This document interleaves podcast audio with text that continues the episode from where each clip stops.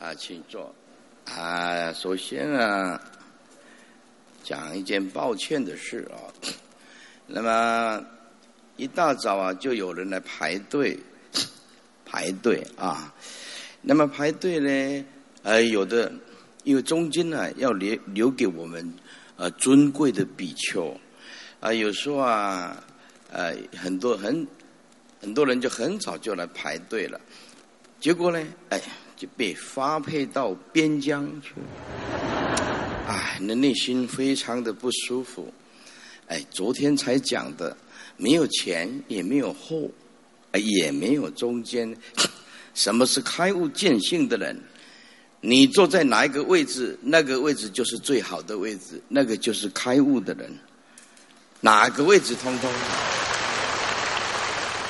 今天。我们是来听经闻法的，不是来相亲的，不需要正对中间。你看我，我看你，要一不小心对上眼了，那该怎么办呢？啊，是不是啊？听法的用耳朵就行了啊，对不对？还有啊，昨天呢，在散场的时候啊，做的特别的好。啊，大家循规蹈矩的 排班下去，所以呢，呃，昨天呢散场的时候啊，大家特别的好，但是这个啊也没有办法的是，这个大众啊人很多，那么陆陆续续的到前面来，那么大家呀，你看哇，那个手机拿起来就噼噼噼噼啊，一直一直照，那么工作人员就是哇，一直快，因为。三四千人要散场啊！如果没有用一点点方式啊，那要散场散到什么时候？没有办法，这一点呢，请大家见谅。主办单位有主办单位的立场，那么各位听经闻法那么虔诚，其实大家都很赞叹。只是这个规矩啊，要如何去磨合，让大家能够接受，又可以符合大会的规定？因为大会是站在整体的角度。那么你那个照相是在在个人的角度，所以大家各退一步啊，各个退一步啊。我理解体谅主办单位的辛苦，那主办单位也理解大家的虔诚。那么这样子彼此之间啊有一个尊重，有一个圆满的互动啊，不必一直说啊挂碍怎么怎么怎么啊。在座诸位，今天。不管你坐在哪一个位置，能够进来听经闻法，是大幸运的人呐。所以不要计较，不要计较。啊，那有一个人呢，啊，有有很伤心啊。以前有一次我演讲很伤心的师傅啊，啊，我这找不到位置坐呀，怎么样？我说，要不然我这个位置给你坐。剩下最后一个位置，你要不要啊？啊，你没位置了啊！有一次在台北那个体育馆那个演讲，人多到什么程度呢？我第一次去演讲，然后人多到那个体育馆一开啊，我叫主办单位用，一定要用闭路电视，外面一定要用闭路电视墙。他们说。不可能人那么多了，怎么会有人那么多呢？这台北啊几百年来也不会人那么多。我说你相信我的话，可他不相信。嗯，你一定要相信我的话，一定会爆满。外面再用电视墙，他们说不可能的。It is impossible. There's nothing impossible. 这是不可能的任务啊！啊，我跟他讲好。那主办单位呢不弄啊，我也没有办法。我们做法师的人呢，慈悲。一天来多少人？所有的体育馆爆满，外面多少万人没有办法进来，多少万人没有办法进来，我就说大门打开，哇，大门通通打开，全部都冲进来，把师傅包括所有走廊、行道通通围起来，围到剩下。只有我这个位置，水泄不通。那还有外面的人呢，挤在那那边呢，啊，对，在那边呢，很掉眼泪，很很难过。他要进来进不来，外面又没有电视墙。我早就跟他们讲过，要用电视墙，他们不要，他们不要说这个电视墙啊，没有临场感。大家都要看本尊啊，哪里要看分身呢？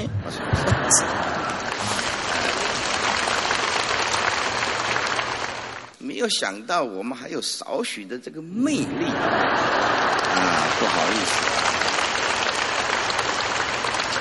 思，结果那个四天呢，有的人去排队啊，还带着椅子哦、草席哦，还带着水瓶啊，凌晨几点就去排队的。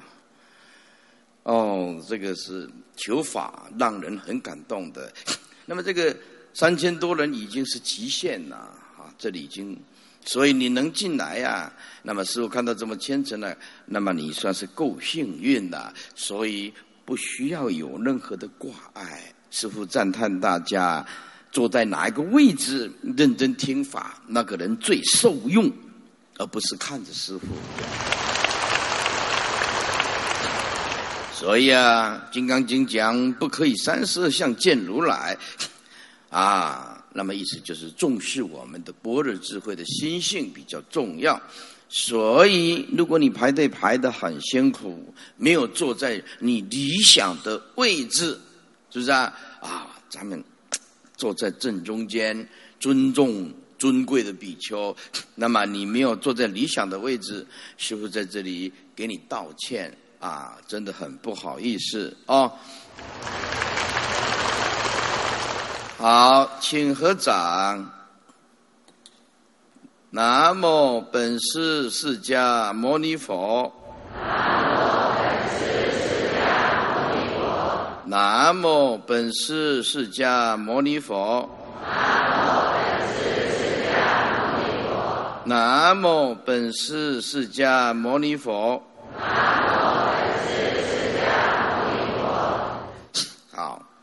我们今天呢，进入第三天。第三天，我们就不做早课，改变成弘法，因为这个大悲咒水也发下去了。我们剩下剩下早上两个小时，下午淹没两个小时，时间很短促，跟大家多说说这个法呀，让大家对般若智慧、清净自信的启发。啊，能够得到大自在、大解脱。佛法之所以伟大，是因为解决世界上没有任何一个人能够解决的问题。科学家，佛法解决科学家没有办法解决的问题。比如说，科学家分析、分析、分析到最后。颗粒微尘，佛陀就问：这颗粒微尘是有还是无？若说有，还不能说分析到最后是空啊。若说是空，集多少空变成有？所以，我们科学家能带给我们科技的方便，我们有无尽的感恩。我们并不否定科学带给我们啊非常多的方便啊，这就是科学家的努力。科学家佛法解决科学家没办法解决的问题，佛法解决了哲学家没有办法解决的问题。这个哲学家的 philosophy 称为形而上的东西。每一个人，每一个人都有自己的哲学理念啊。所有的哲学家不是像佛陀。经过了信解行证正量的解脱境界，正到第一地大空，心性所流露出来的，那是那种真实的般若智慧讲出来的话。所以这些哲学家也可以说啊，自己有自己的理念，发挥自己的理想。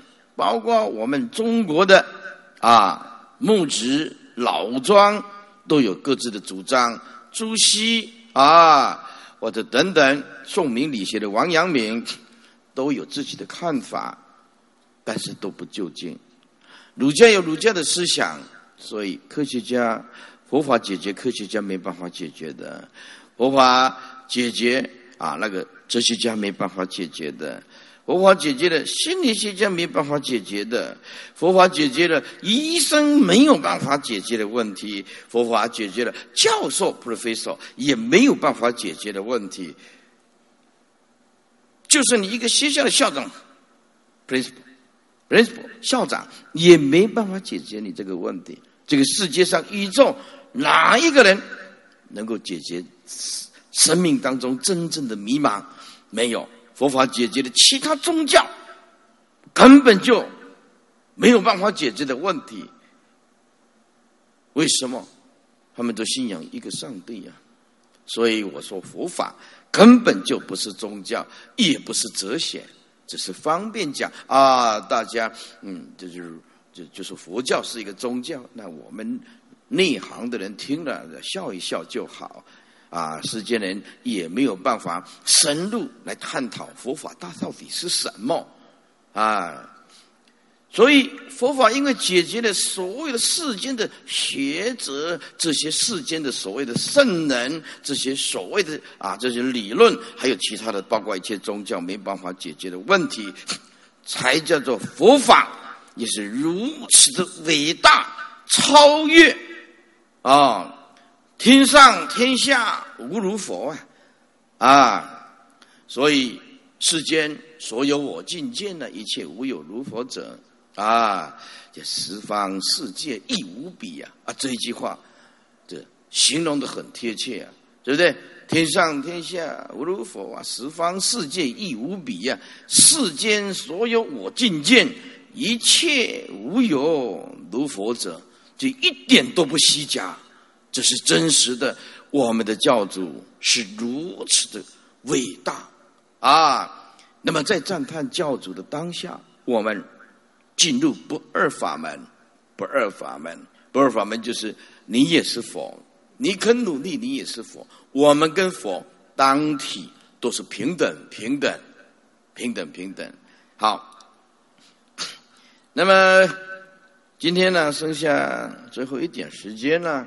啊，首先呢，我们在讲三个故事，然后给大家有一个启发。啊，有的听法不容易吸收，但是这个故事是很深刻的啊。但是有的听法啊也听不来，故事也没什么启发。他拿的笔记啊，专记我的笑话。回去要讲给别人听，啊，所以我们今天呢，剩下点时间，给大家一个启发的故事。接下来我们讲到提婆达多，这个提婆达多从阿含经记录的记载的叫做杂啊，在阿含经记载的跟这个法华经记载的不太一样。啊，《法华经》记载的提婆达多生生世世世现逆境，成就释迦牟尼佛。提婆达多五百世已经做佛的老师。提婆达多啊，入地狱如坐三禅天，这个是《法华经》所记录的。那么提婆达多也被受记。那么《阿含经》记录的就不是这样子，所以大小圣。有一点差异，有一点差异。好，那我们现在来谈提婆达多的故事。这个故事给我们有什么启发？那么我们根据《阿含经》来谈啊。说当我们被自己所信赖的人背叛的时候，我们会痛心疾首。所以佛陀告诉我们，在这个人心惶惶。变化的世界，许多众生要面对现实。有时候，你最亲近、亲近的人背叛你，会是常有的事情。你还是要用诚恳的心去对待每一个众生。啊，在基督徒的十基督的十二个门徒里面呢，犹大也是为了贪财的缘故而背叛了耶稣基督，也是把耶稣基督呢献给了祭司长。啊，这段故事是很有名的。啊，如果你啊研究这个 Bible 啊圣经，你就知道有这一段。简单讲，佛陀被啊提婆达多背叛，耶稣基督也被犹大啊背叛。那么在《杂阿含经》里面的记载，释迦牟尼佛遭受他的表兄啊，叫做提婆达多的背叛。这个提婆达多呢，非常嫉妒释迦牟尼佛的名声呢，想要杀害他，想要杀害他。在座诸位，不是每一个法师都有这样高超的情操，不是的。呃，近代有一个法师，我就不讲哪个名字了。这个近代有一个非常有名的法师，他专攻为识的。啊，这是这几十年前发生的一件事。这个很了不起，学问也非常好，口才辩才，他的著作都非常好。后来啊，有一次啊，喝了别人一杯茶，这杯茶也不晓得到底是装什么的，喝了以后，从楼上楼梯晕了，从楼楼楼上嘟嘟嘟嘟嘟嘟掉下来。这个法师死了，到现在查不出任何的原因。啊，听说因为他太出名，接受了很多人的供养，名气太大，挡住了人家的财路，也也抢走了其他的光环，其他的人的光环。到底是谁下手的？这个南众的比丘啊。死得莫名其妙，而且是很有才干的，是教界的人才。但是，是不是被害死的？到底那杯水掺的是什么？到现在为止，也查不出是谁。那杯水到底出什么状况也不知道。但是死了，这个是事实。嗯，我看一下这杯有没有什么问题。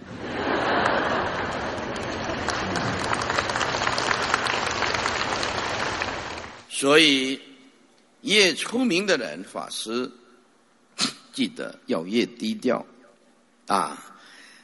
名声跟利啊，这个是断头之斧啊啊，能够避开来就避开来。所以低调，再低调，要更低调。所以我们一个出家人，记得把名。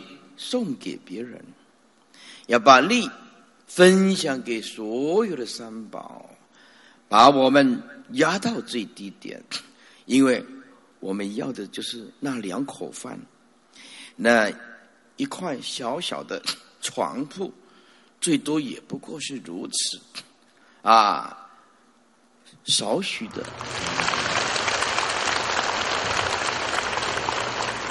抢名抢利。抢到最后就会进去棺材，没有任何的意义。我告诉你，世间人迷茫啊，怎么会做一个法师还这么迷茫于名利呢？这个要冷静一下。你到底出家是所为何来呀？你到底是为生死而来，还是为名利而来呢？要冷静扪心自问呢。啊，我是为了生死而来。我是为继承啊续佛登名而来，我为了法佛陀的法身慧命而来，我为了推广如来的正法而来。那么，你这个坚固的菩提心是正确的，就是啊。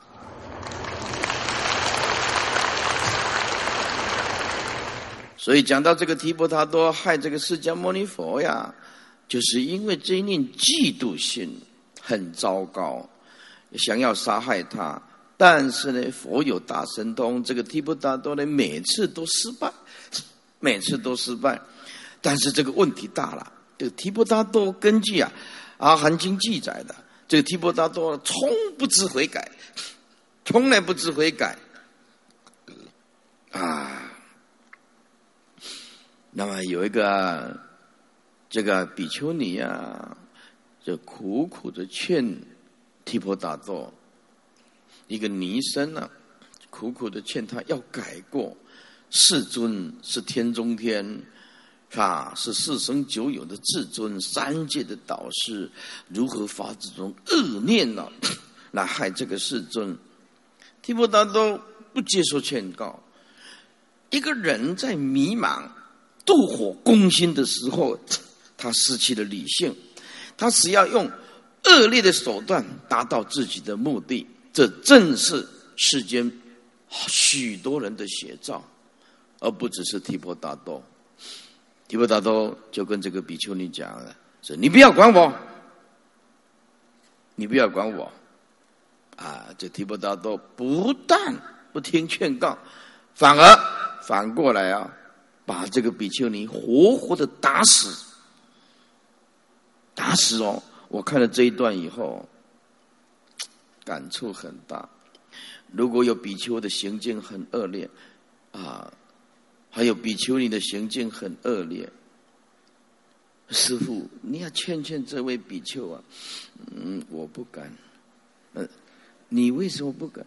反过来打，被他打死了，那怎么办呢？是不是？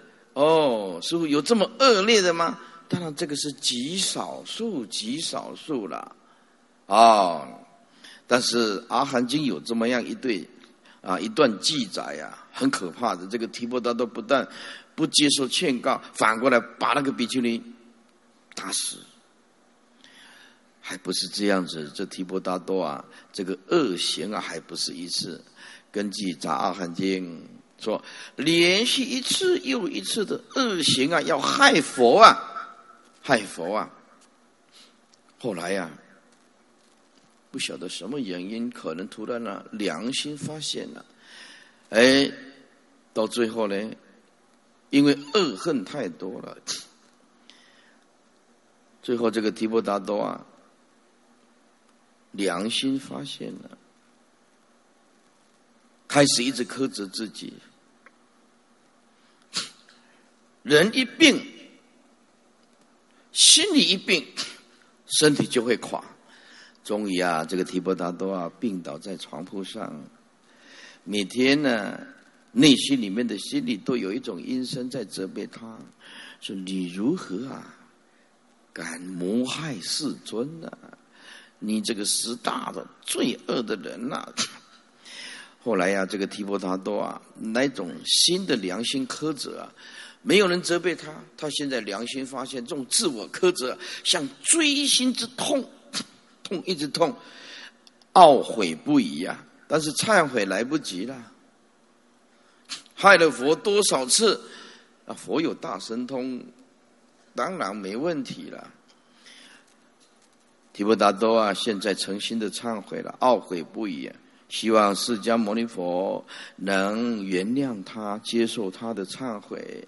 这个提婆达多祈求自己的病快点好。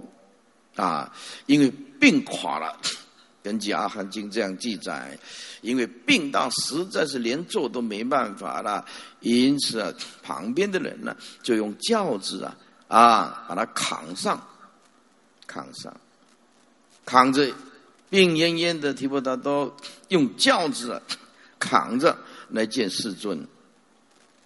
当轿子停下来的瞬间呢。由于要残害世尊呢，起这个大恶念呢，当 停轿子停下来，这个地上突然一阵大风，土地裂开来，十恶不赦的罪人呐，想残害世尊，提婆达多全身着火，啊，活生生啊掉进地狱阿比地狱里面。这个目睹这种情形啊，这个赫勒耶纳。啊，赫勒耶那，不忍心地向世尊说：“说呀，世尊，你就原谅他呀，快救救他吧。”世尊说：“我要原谅他，要救救他，要先救他的心呢。他的心要先有正念呐。恶人要改过，是不是从他的行为？是从他内心先彻底改过，才有办法改变他的行为。所以释迦牟尼佛就这么说了：“好，我原谅他，但是你要注意哦，要救一个人，要宽恕一个人啊，希望他好。”要从他的心开始教育，需端正他的心，要先端正他的心，就是心要先有正念，不能有恶念，不能有邪念，不能有嫉妒的念。如果能够端正他的心，我才有办法教诲他，也才有办法让恶人呢釜底抽薪的从心里彻底的忏悔改过，这样才有效。但是佛陀说，这个比枯木拿来雕刻更难。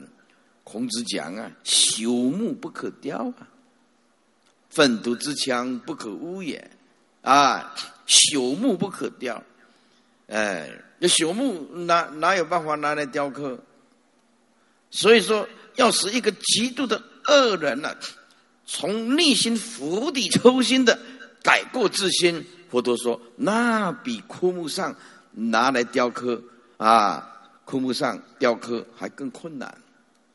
我们大家都知道，枯木没办法雕刻啊。这个喝了烟呐，听了以后啊，立刻跑到提婆那儿去啊。提婆看见了他呀，因为大家都有大神通啊，啊，看到提婆啊，痛苦呻吟呐，说我现在啊，在地狱啊所受的这个痛苦啊，就像什么？形容地狱的苦。”就像这个铁的轮呐，这个铁的轮还是高温高热的，这样蹂躏我的身体，压过去，压过去，压过去。人因为有业力的变现，会变现出啊正义恶报。你今天你行施善业，一刹那之间到天堂去，刹那之间正义恶报就变现出来。你现在念一些一句佛号。发大菩提心，坚决的回向往生极乐世界。你还没有到极乐世界，你极乐世界就有一朵莲花刻上你的名字。这个动念，你的正义恶报种子就在你的八世田中里面，啊，八世田中慢慢的演化，改变你的正义恶报。所以为什么要念佛？念佛就是用佛陀。无量光、无量寿的正义恶报，无量庄严的极乐世界，作为我们的本修因。接着借重佛陀，还有借重自己的清净自信。这样一直念佛的时候，要做什么？就是要转移我们正义恶报。当我们的愿力啊、信愿行具足的时候，福慧具足的时候，我们的善根深厚啊，福德因缘完全具足，到极乐世界，这个正义恶报。立刻，他就转换，立刻就转换。所以，有的人还没有死，就看到自己是畜生。这经典上记载的，极度恶劣的人，人还没有死，怎么看到一只老虎？那个老鼠，他知道是他，神识都还没有出来。所以，我们今天啊，修这个善，绝对是对的。修这个净土，绝对是正确的，可以转移我们正义恶报。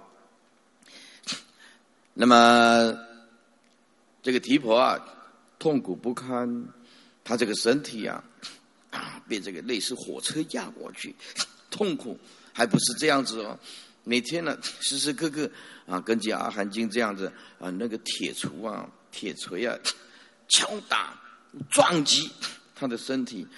哀嚎，哀嚎，还有被这个大象在这里称阿含经说，在这黑象践踏踩在地下，他的头啊啊从这边伸进去，这个火里面都是火山，那种痛苦啊，任何一个人都没办法忍受，业力使之然也，也不是阎罗王。你没有造那个恶业，阎罗王你哪里没办法呀？若不造恶业，阎罗王跟我们没什么关系呀。可是因为业力转变下来，他就是这样子。你说你一转变的业力，你被你爸爸妈妈所生出来，啊，你业力一出生出生在香港，一出生出生在中国，啊，我一出生出生在台湾，有人出生在美国，谁死之然也？没有人业力使之然也。造什么恶什么业，他就一直转变。所以我们现在为什么要修行？就是要改变我们的正报跟医报。啊，正报重新下手，医报要修复。啊，多结善缘，记得多帮助苦难的众生，帮助无量无边的众生，其实就是帮助自己。很简单的例子。啊，比如说你傻，在座诸位很简单，为什么要对众生好？诸位，如果我拿的这一瓶是香水，是香水拿起来的时候洒出去，洒出去，不小心自己也会沾到一两滴啊。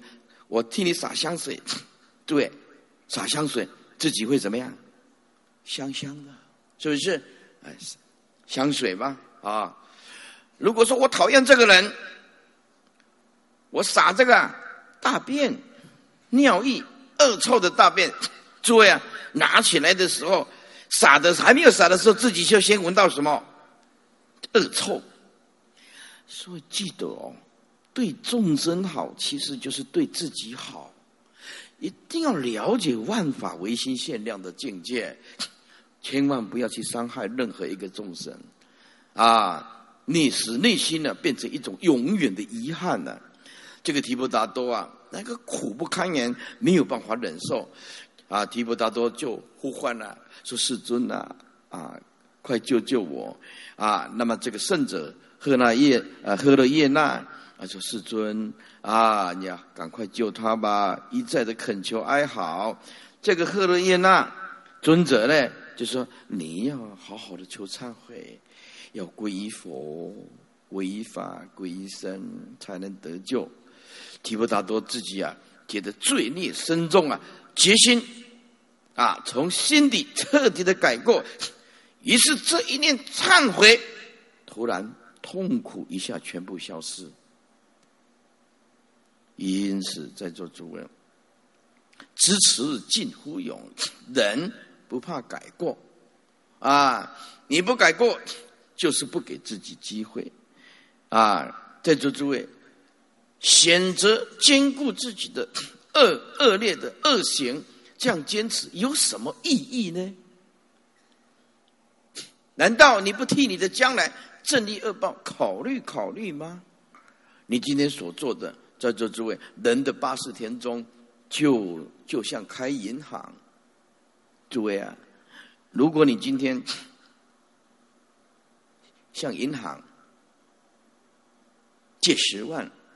明年借十万，一直借，一直借，一直表示这个人一直造恶业啊。到最后四个字，在台什么高足，在台高足。如果一个人每天干十二业，哦，这个不得了哦。所作啊，非人呐，畜生的行为啊，好。那么如果翻过来，我每天呢到银行里面存一点钱。存一点钱，存一点钱，啊，所以啊，不可以少善根，福德因缘得生彼国。这这句话的意思就是，不可以少善根，不可以少福德，不可以少因缘，得生往生极乐世界。而事实上，往生极乐世界除了阿弥陀佛的大悲愿力，重点是他有波的智慧。我现在就要改变我的正义恶报，我的心。如同佛的心啊，我的这个医报将来要靠什么？善根、福德跟因缘。所以，作为一个人，那么修福、修慧都有这个能力。你要变一只狗，那完了。我今天跟他讲啊，狗狗这狗啊啊，哎，我今天讲这个正法眼障，前面一只狗。正法眼障听得懂吗？听听不懂啊，是不是啊？你不能丢，不然就丢几根骨头给他啃了，他还比较快乐一点。所以人呐，能珍惜这一辈子的正义恶报，好好的修复，好好的修会。诸位千万不要怕吃亏，千万不要怕布施。哲学家说：“我从来没有看过一个大布施的人是个贫穷的人，没有的。”接下来，阿含经这么说：人如果不知道要悔改，这个就是很可怕。知错能改呀，善莫大焉呐！啊，人非圣贤呐，孰能无过？过而能改，善莫大焉呢？在座诸位，大丈夫不怕犯错，就怕不肯悔过，要好好的求忏悔。啊，将堕落永绝不复的地狱。如果人不知悔改，就会堕落永劫不复的地狱。在座诸位，不要刚强难化啊！这个我的个性就这样子。我告诉你，在因果的面前，你的个性这样子一点都不值钱，一文不值。哎，不要把自己啊搞到后来啊没有办法救自己啊。当这个犹大看到耶稣基督被钉在十字架上，才开始后悔。他想把这个金钱呢还给这个祭司长，要他放了耶稣。但是祭司祭司长跟他讲这件事情，我没办法，我做不了主，你自己去想办法。最后这个犹大呀，经不起自己良心的苛责，啊，对不起耶耶稣基督啊，就是上吊，自己上吊啊，啊。自尽死了，所以在座诸位啊，当我们遭遇有人的背叛的时候，你要了解，一定要解脱自己，不要难过，啊，设法将有人呢背叛我们的原因找出来，到底是我对不起他吗？要不然他为什么背叛我？啊，我做的事情是不圆满吗？还是啊不小心？潜在的去伤害他，而我没有自己觉悟，我没有自己觉悟啊，这样子我做的，我觉得理所当然，在他看来我是伤害他，啊，我是伤害他，所以如果有人背叛你，且以宽心，自我检讨。那么话讲回来，连释迦牟尼佛都会背叛。那么我们就知道，这个生命，世间人的生命是只能拥有一半，啊，拥有天，啊就有地，一半，有男就有女，有支持你的，就一定有反对你的，还是一半，啊，人会做对事情，也有可能做错事情，还是一半，啊。世间人啊，对好的东西能够喜悦，可是对恶劣的东西就恨、爱跟恨也是一半一半。所以一般人来讲，来到这个世间啊，也只能拥有一半。但是唯有佛陀开悟的圣人，能拥有生命的全部。世间人没有办法拥有生命的全部，他只能拥有一半。啊，有钱的时候快乐，没钱的苦恼。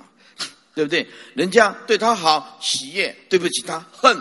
他的生命只拥有一半。我们不一样，大悟见性，人家对我好，我们随喜赞叹。诸位，如果人家对不起我们，记得，如果你想要拥有生命的全部，你必须要宽恕众生，要包容众生，因为你想要拥有生命的全部。对不对？你拥有一半的爱，但是另外一半恨，你没有办法宽恕、释怀，你的生命将会打折。啊，到百货公司 discount 打折是很好的，生命被打折了，剩下一半，那你会很辛苦的。你想拥有真实的、真正的生命，全部的生命吗？记得要永远大慈悲的心。大自在的心，记得是听师傅一句话：不要跟众生百般的计较，你就拥有生命的全部，你就找到真正的啊佛性，因为佛性是绝对的嘛，所以，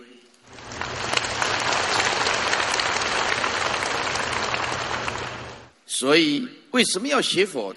就是找到完整、真实、圆满的生命，完成生命的觉醒，就在于我们的起心动念。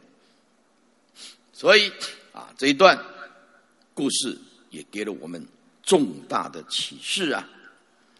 接下来啊，宋朝哎有一个大会搞禅师啊。啊，在山林里面呢，啊，修行。有一位呢，啊，这个从沙场退下来的将军呢，有意啊，随着和尚出家。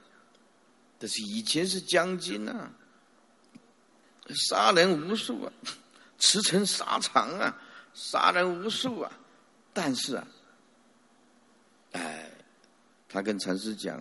他说呀：“禅师，禅师，我等到把自己的坏习惯断除了、断尽了，我才来出家。”大会搞禅师啊，啊，知道他习气很重，所以笑着笑着也没什么回答。平时啊，大会搞禅师啊，只是简单跟他说一些佛法。大会搞禅师也没劝他出家，哎，有一天，这个大将军呢，一大早怀着一颗兴奋、喜悦和期待的心来找禅师的，哎，跟禅师讲啊，我已经除却心头火，特来参喜禅，除却我已经除掉心头。那个火，我已经除却心头火，特来参喜禅，特别来参禅，令心喜悦，所以特别来参业啊，参禅叫做参喜禅，喜欢的喜，欢喜的喜。哎，这大会搞禅师啊，当然是个悟道的圣人了。他只是微微的一笑，内心里面就说：“真的吗？”内心里面这样啊，大会搞禅师说：“你真的啊，除却了心头火，真正要来参禅，参喜悦的那颗禅呢？因为喜悦是生命的本质啊！”啊，大会搞禅师就稍微啊，这个拿着扇子扇一扇啊。考试一下啊，要试试看他是不是真的功夫。他说说，缘何起得早啊？其余他能睡。说哎呀，你起得这么早啊？你不怕你老婆啊在家跟别人一起睡吗？哇，这个大将军呢，没听到这一句话呀？嗯，不要不打紧的听到这一句话，勃然大怒，勃然大怒啊！我来找了，你就说我老婆在家跟别人睡觉，脏话就骂出来了。啊，他怎么骂呢？何方生秃子？就是秃头，没有头发。一生气忘记他是三宝了。啊，何方生秃子？啊，焉敢乱开言呢？怎么敢乱讲？我今天稍微起得早，你就说我的老婆跟其他男人一起睡觉。哎，才考一才一考试就不过关了，刚考试就不过关了，还自己觉得功夫很行，哎，这大会搞禅师啊，拿这个扇子啊，就说了一句句颂，叫做“轻轻一拨扇呢，炉火又起烟”，听得懂意思吗？轻轻一拨扇。我只是啊，拿这个扇子啊，轻轻的一拨，拨就是一个提手旁，啊，右边一个开发的发，发展的发，发明的发，说轻轻一拨扇，扇子的扇呢，炉火，那个炉中的火，看起来像没有火了，好像是没有火了，我才轻轻一拨扇，炉火又起焰，又冒出火焰。那冒出火焰当然是嗔恨心呐，是不是？啊，炉火这比喻着习气哦。在座诸位啊，那个木炭呐，啊，外面看了，通通熄火了，熄火了，有没有真的熄？那还不一定啊。但是里面还有微火，哎，轻轻一拨扇呢，炉火又起焰，火又烧起来。我这句话就告诉我们的习气啊，还真是难断哦，很难断哦。大会高禅师就笑着对他说：“呀，你的你要出家还早得很呢，回去啊，再修几年呢，方可出家啊。所以断习气必须要有志气啊。这里还附带的。”附带的，啊，劝劝这些出家众了，啊，如果你已经剃度了，那就是你的福报。我希望啊，我们的法师啊，比丘、比丘尼啊，不要没有观察，然后啊，庙里缺少人，没人帮忙。然后就乱剃度，这个在戒律学里面呢，四分律里面呢，十诵律里面呢讲的，是增加佛门的累赘跟负担。一个人如果不观察一点时间，就把他剃度，啊，就把他剃度，能不能教化？习气改得了改不了，不一定。那有的人穿了这个出家衣服，那所做非法，那该怎么办呢？那该怎么办呢？他又现身相，在这居士也不方便说什么，所以在座诸位啊，要剃度徒弟以前，要遵守律学，也就是要观察。如来观察是以四个月为一起。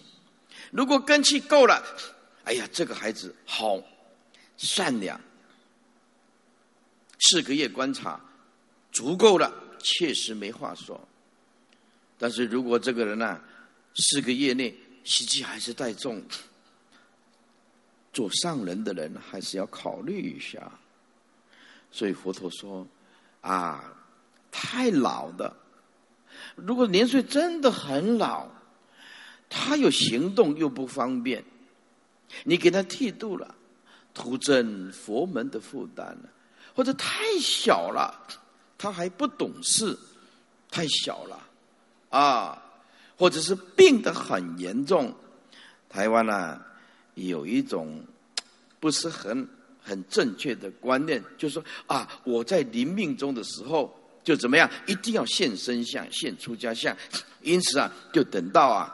啊，儿子长大了，孙子长大了，啊，然后啊，年岁也大了，那个那个鸡腿也啃不动了，牙齿也快掉光了。但是，我我我呀，在临命终前呢，一定要现着身相。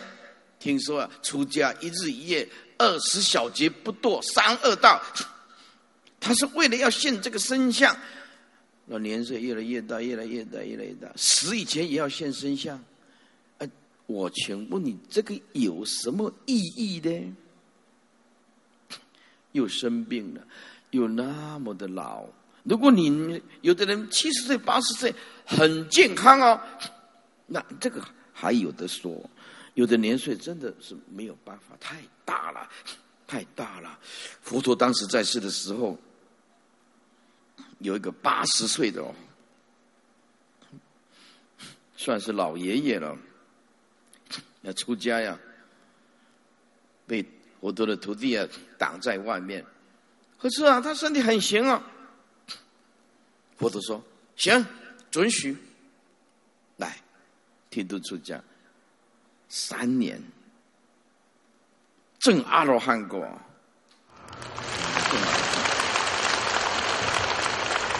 八十。不过人家身体好，做得了主啊！所以每一个出家人都有这个责任，为了圆系佛灯明，还是要稍微选择一下。以前的出家要考试的，要考试的，从清朝啊，有时候才除掉啊，废除出家的考试制度，这那么各有利弊了啊。像六祖没读什么书，出家啊也是一代祖师，所以也不是说学历低就不能出家啊。所以因此。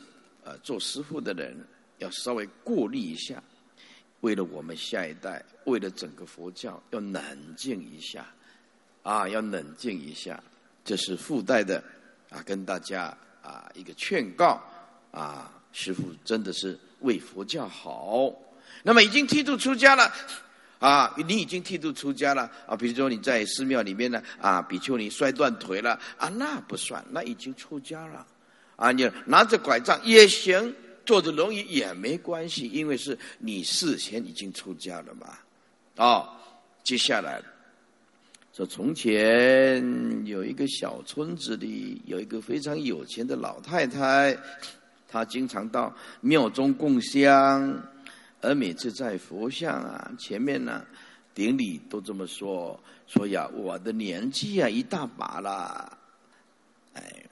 你要什么时候，阿弥陀？你要什么时候来接引我呀？都行。讲道啊，很自在啊。哎呀，他每次这个老太婆啊，在娑婆世界实在是太苦了 啊。然后啊，希望你时时刻刻啊，什么时候来接我都行。话是这么说的，这句话已经变成他的口头禅了。拜佛。阿弥陀佛，娑婆世界很苦啊！你什么时候来接我都行，我一定跟你走。每次啊，都脱口而出，而没有什么心，变成他的口头禅啊。在这个庙中啊，有一个很顽皮的小和尚啊，经常啊喜欢捉弄别人。这有一天啊，这老太太又来了，嗯。小和尚就躲在佛像后面了，哎，这老太太又拜，跟往日一样，啊，顶礼过后一定会念一段，他连他自己都不相信的怨言，啊，阿弥陀佛，我上婆世界太痛苦了，随时都可以来接引我，哎，这个小和尚啊，很喜欢捉弄别人，躲在佛像后面呢。前面看是佛像没人呢，这佛像突然有声音出现了，啊，这小和尚啊年岁很小，但是很调皮。小和尚啊就装腔，装那个腔，老太太，那么今晚我就请你来呗。这个老太太呀，听到佛祖啊突然呢要接引他走啊，吓坏了，突然昏倒了。从来没有想到这么灵感呐！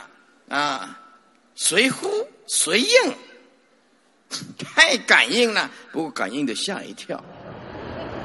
啊，人呐，每每啊，都会讲，当自己的生命碰到障碍的时候，就是佛祖啊，你早一点来接我吧。可是等等到佛祖真的要接引他的时候，却又舍不得娑婆世界。啊，哎呀，我的孙子啊，才几岁呀？是不是？啊，我的大儿子啊，现在啊，事业还没有成功，对不对？我多留几年照顾孙子，挣一点钱，好让大家过日子。平常说的富丽堂皇啊，脱口而出的口头禅呐，在这个时候生死的交关当中啊，这一点都不管用。这个故事在说明什么？就我们呢，这段故事意思就是说，我们呢不是旷古绝今的天才，我们也没有达到禅师那种大无我的境界呀，也没有那种高深的定力跟智慧呀，啊，不是生死自在呀，我们往生极乐世界只是念一念的求一求啊，有没有真的那个功夫？也没有坚定的意志，说我呀就是决定要往生极乐世界。因此啊，是不是平常真的努力充实自己，下定决心和毅力啊，把生死当做第一顺位最重要的？我们一般众生啊，只是缺少思考，没有下定决心，脱口而出那种口头禅呐，那种非常肤浅的所谓的愿望。其实啊，都是自欺欺人。等到生死现前的时候，一点都不管用，吓坏了。所以，因此啊，我们呢，凡夫所作所为啊，啊，只是代表一时的兴趣，啊，一时的冲动或者是感情。等到事过境迁以后，诶，你发现我原来不是这么了不起，原来我是这么的脆弱。每天不是祈求阿弥陀来接引我吗？正当啊啊，我要接引你的时候，又害怕了。所以我们的愿发出去，要实行，要信愿行，是站立在真正的了生时，而所做的每一个念头都变成有意义。而不是空口说白话，变成口头禅。哎呀，信愿行，每天阿弥陀阿弥陀阿弥陀佛阿弥陀佛，对不对？啊，如果呀，每天都念阿弥陀佛，你喜欢吃的东西要放在冰箱，是不是？啊，比如说冰棍儿，啊，放在冰箱，啊，你儿子啊，突然呢，第二天呢，把它吃完了，这个兔崽子，你敢吃我的冰棍？哎，念佛突然忘记了，只是一包冰棍，那起大火了。所以啊，我们呢祈求阿弥陀的接引往生西方极乐世界，是不是真的有那一回事儿？是不是真的要想真的要往生极乐世界，那就要付诸实际的行动啊！又不能很快就被世间的假象所击溃啊，刹那之间就溃不成军呐！我们如果把坚固的心当做啊，西方极乐是军队啊，信深信切愿实行，形成一股坚强的军队。在座诸位啊，不要被世间的外面的境界随便一打，溃不成军，起不了作用。这个就是师傅今天呢，跟大家提出来互相勉励，互相勉励。接下来，另外一个故事，